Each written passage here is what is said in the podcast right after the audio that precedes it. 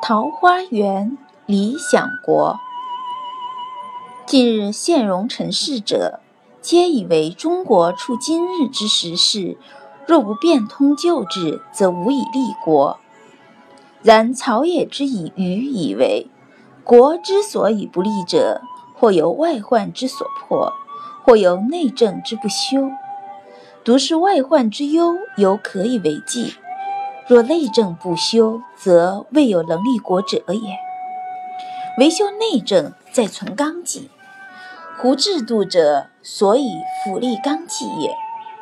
盖凡所以经邦治国，定之者谓之治，行之者谓之政。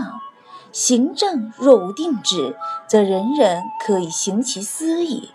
若既有定制，则虽人君，亦未便专行己意。故制度者，非特以条理术事，亦所以杜绝人欲。杜绝人欲，即所以存纲纪也。今制度若履行更易，则纲纪必损；纲纪既损，邦本必坏。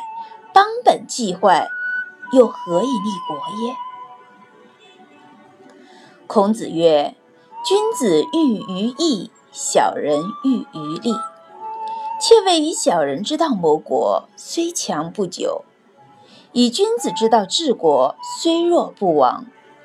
我国此时欲绝大计，定大求，必先子慎，将为君子之国乎？亦将为小人之国乎？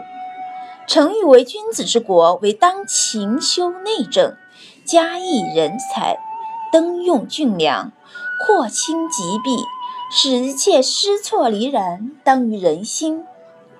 在朝在野，人人知礼让而重道德；对于外交，以忠于义之至当而无所偏袒，则忠信以为甲胄，礼义以为鱼鲁。愚诚之故，莫善于此。反身而成，强树而行，设定自己的中心思想，然后全力践行。管他是桃花源还是理想国，为人为国莫不如此。